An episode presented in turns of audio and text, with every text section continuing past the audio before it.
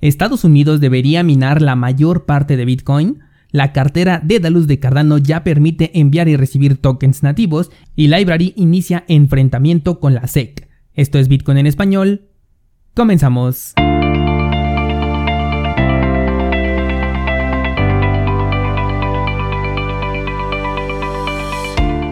Hola, soy Daniel Vargas y esto es Bitcoin en español un lugar donde hablamos de la tecnología más revolucionaria desde la invención del Internet. ¿Crees que estoy exagerando? Ponte cómodo y déjame ser tu guía en un camino sin retorno, el camino a la descentralización.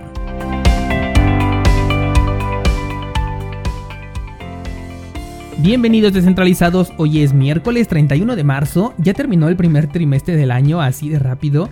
Y completamente opuesto al inicio del episodio de ayer, Bitcoin ahora sí consiguió romper su zona de resistencia y por ahora no se ha decidido a buscar el máximo histórico, lo cual pareciera ser lo más lógico después de este rompimiento. Hay optimismo en el mercado, abril históricamente ha sido un buen mes a lo largo del tiempo, esto sobre todo en tendencias alcistas, así que vamos a ver qué es lo que nos depara este mes. Algo que quiero comentar con respecto a esta comparativa que acabo de hacer con los años anteriores es que por ningún motivo tiene la obligación de repetirse ni tampoco tiene una mayor ni menor probabilidad de hacerlo. Además de que los inversionistas pesados, esas ballenas que operan en los exchanges, pueden aprovecharse de esta euforia si es que ven la oportunidad. ¿A qué me refiero? Si Bitcoin rompiera el máximo histórico en el históricamente mejor mes para Bitcoin de la historia, el sentimiento de mercado entonces sería bastante optimista y las órdenes de compra podrían llegar al mercado. Estas órdenes podrían ser ejecutadas por una fuerte venta de Bitcoin que no pueda ser soportada por los minoristas que utilizamos los exchanges centralizados y con esto podrían desplomar su precio para que obviamente esta ballena volviera a comprar a precios mucho más bajos. Eso lo comento porque muchas veces damos por sentado que si el análisis técnico y la historia de, Bitcoin concuerdan, entonces el resultado es inevitable. Pero recuerda que solamente hace falta una sola persona para que el mercado se mueva en dirección contraria. Solo quiero que lo tengas en cuenta, ¿vale? Eh, sobre las altcoins no se movieron mucho con respecto a lo que ayer mencionamos, solamente tengo ahorita en observación a Redcoin en su paridad contra el dólar, porque por ser una shitcoin y por la formación que se ve con respecto al canal de acumulación, podría dispararse de manera muy rápida y ojo, no es para que inviertas, le estoy dando seguimiento porque tengo posición abierta en esta shitcoin desde hace tiempo. Pero no representa ninguna recomendación de inversión y menos por ser una shitcoin.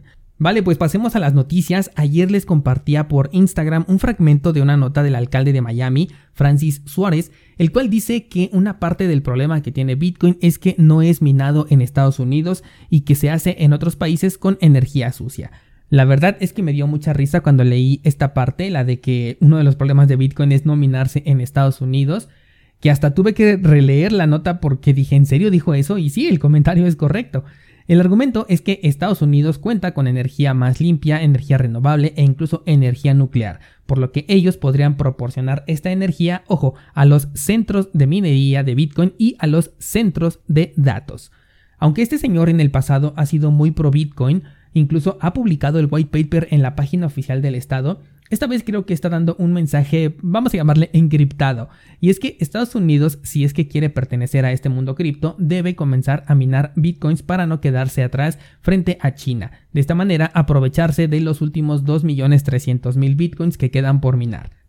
Este mensaje ya lo habíamos escuchado el año pasado dirigido entonces a Donald Trump, quien obviamente no iba a tomarse en serio algo así. Ahora con la administración de Biden desconocemos hasta el momento qué postura tiene frente a los activos digitales o al menos qué postura va a tener el gobierno de Estados Unidos frente a estos activos, considerando que gran parte de los estímulos que van a regalar van a terminar abandonando el sistema fiat para migrar a Bitcoin. Esta es mi idea del por qué este señor diría algo tan incongruente con el sector cripto, siendo que él es un entusiasta, aunque también es verdad que cualquiera puede minar y eso incluye a los gobiernos. Bitcoin no discrimina a nadie. Por ejemplo, el gobierno de Venezuela está minando Bitcoin, eso sí, a costa de la gente visionaria que vive en este país y que minaba Bitcoin para sí mismo. Este es un mensaje muy diferente al que dijo recientemente Rey Dalío sobre la posible prohibición de Bitcoin en Estados Unidos, porque aquí se está hablando de una adopción. Y la verdad, desde su posición como gobiernos, les conviene más seguir los consejos del alcalde. Cambiemos de tema y toca nuevamente hablar de Cardano, esta vez porque tenemos una nueva actualización y además es probable que para cuando me estés escuchando ya Cardano sea una red completamente descentralizada. Comencemos por la actualización y esta fue para la cartera Dedalus, la cual ya soporta tokens nativos en la red de Cardano. Con esto tú ya puedes descargarla, enviar y recibir tokens en la red de Cardano. Aquí vamos a ver una cosa importante y es que las comisiones por transacción de estos tokens tienen que ser pagados en ADA, así como también cada una de las transacciones debe de incluir un poco de ADA. Esto lo vamos a ver más a profundidad en video, te lo voy a explicar de manera visual porque pienso probarlo para conocer bien este funcionamiento y poder compartírtelo. La cosa es que esta medida, aunque no me gusta demasiado, la verdad es que es necesaria para poder evitar ataques dirigidos. Ya hemos visto en otras cadenas cómo los tokens adquieren valor de la nada y luego si sus transacciones se pagan con el mismo token, o sea, con nada, es aquí donde se abre una brecha de seguridad. Además, el hecho de que tengas que enviar un poco de Cardano es positivo para quienes hacemos staking porque el número de transacciones se va a incrementar muchísimo, no solamente por los tokens creados, sino también por la gran cantidad de transacciones que van a haber con estos mismos, incluyendo el monto que hay que enviar en Cardano. El punto entre comillas negativo es que siempre que quieras enviar un token de Cardano debes asegurarte de que tu cartera tenga disponible justamente ADA para poder pagar estas comisiones. Algo que con Ethereum me molestaba bastante, que quería sacar por ejemplo mis Basic Attention Token y resulta que no tenía Ethereum para moverlos y no podía simplemente sacar mis tokens de ahí. La enorme diferencia con ahorita lo que estamos viendo en Cardano es que en este caso que te cuento de, Ethereum y Basic Attention Token, yo decía, ok, me hace falta Ethereum, entonces voy, compro un poco de Ether y al momento de transferir estos Ethers hacia la cartera donde yo quería sacar mis Basic Attention Tokens, resulta que me costaba unos 25 dólares poder moverlos y obviamente sacar mis Basic Attention Token también me iba a costar otros 25 dólares, por lo que imagínate que si yo nada más quería sacar 20 dólares de BAT, pues necesitaba pagar 50 para poder moverlos. Obviamente que no lo hice de esta manera, busqué mejores alternativas, pero en el caso concreto de Cardano es que aquí vas a poder enviar saldos pequeños para poder pagar tus comisiones y no tendrás mayor complicación porque con Cardano las comisiones no son altas. La versión nueva de Dedalus Wallet ya está disponible para todos los sistemas operativos y recuerda que se trata de una cartera con nodo completo. Aunque también por ahí escuché decir que también se puede configurar un nodo podado, yo la verdad es que no uso Dedalus, pero déjame lo voy a descargar y lo pruebo y les aviso cuando ya tenga ahora sí evidencia. Ahora, con respecto a la descentralización, esta misma wallet ya cuenta con un temporizador en el cual se indica el momento exacto en el que los pools de IOHK van a ser apagados. Entonces todas las transacciones que se hagan en la red de Cardano a partir de ese momento van a ser ya procesadas por los nodos participantes, convirtiendo a Cardano en un proyecto 100% descentralizado. Esto va a ocurrir en el Epoch 257 que se estima que sea más o menos como a mediodía del día de hoy, 31 de marzo, y por eso es que yo te decía al principio que es probable que para cuando estés escuchando mi voz, Cardano ya sea una red descentralizada. Vamos con una última nota y es que la SEC ha elegido a su siguiente presa después de ir por Ripple, y esta es Library. Así es, la plataforma descentralizada de video recibió una acusación directa por parte de la SEC en la que declara que la empresa violó las leyes de valores realizando una oferta inicial que no fue registrada. La acusación es muy parecida a la que tiene Ripple, todavía existente, y la respuesta también lo es. Ambos dicen que no hicieron una oferta inicial de monedas, aunque en el caso de Ripple sí se sabe cuánto dinero se distribuyó, bueno, cuántos tokens se distribuyeron e incluso a qué clase de empresas o a qué personas se les distribuyó este token, por lo que ellos tienen mucho más que perder. Library por su parte soltó una iniciativa en redes sociales para poder ayudar a salvar al sector de las criptomonedas entero, porque Library dice, no nada más habla por Library, sino por todo el sector, que este es un ataque que no está enfocado nada más a ellos, sino que la misma SEC quiere volver ilegales a todas las criptomonedas que pueda.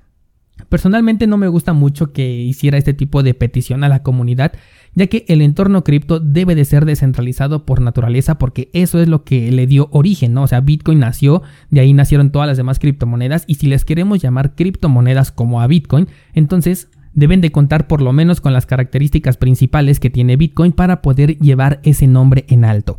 En este caso, por ejemplo, es la resistencia a la censura, lo que estamos viendo que no sería tan fácil para Library porque existe una empresa a la cual la SEC puede dirigirse directamente y hacerle esta acusación. Cosa contraria, con Bitcoin no puede acudir con nadie, ni con ninguna empresa, ni con ninguna persona a decirle que incurrió en una violación.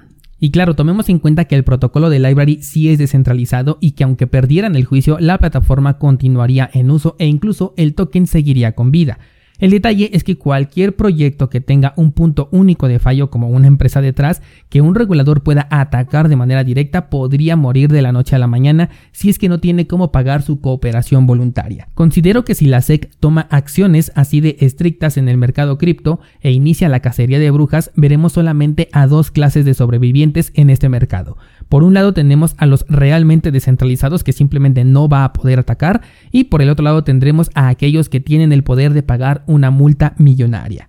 En la petición de ayuda también indica que esta actitud por parte de la SEC podría poner en aprietos a todos los tokens ERC20, o sea, los que corren en la red de Ethereum e incluso al mismo Ethereum, por lo que la ayuda que está solicitando es realmente necesaria, según palabras de esta compañía.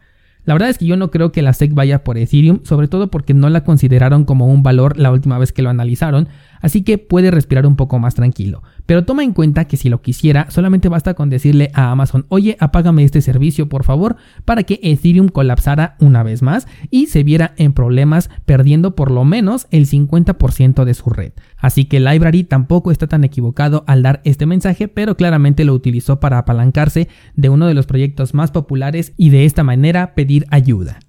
Y hasta aquí por hoy descentralizado, en un rato más voy a subir a Ideas Trading un análisis sobre Ardor, una moneda que tiene potencial de llegar al precio de un dólar e incluso tiene el potencial de superarlo. Así que pendiente por la tarde, pásate a cursosbitcoin.com diagonal ideas y mañana seguimos platicando.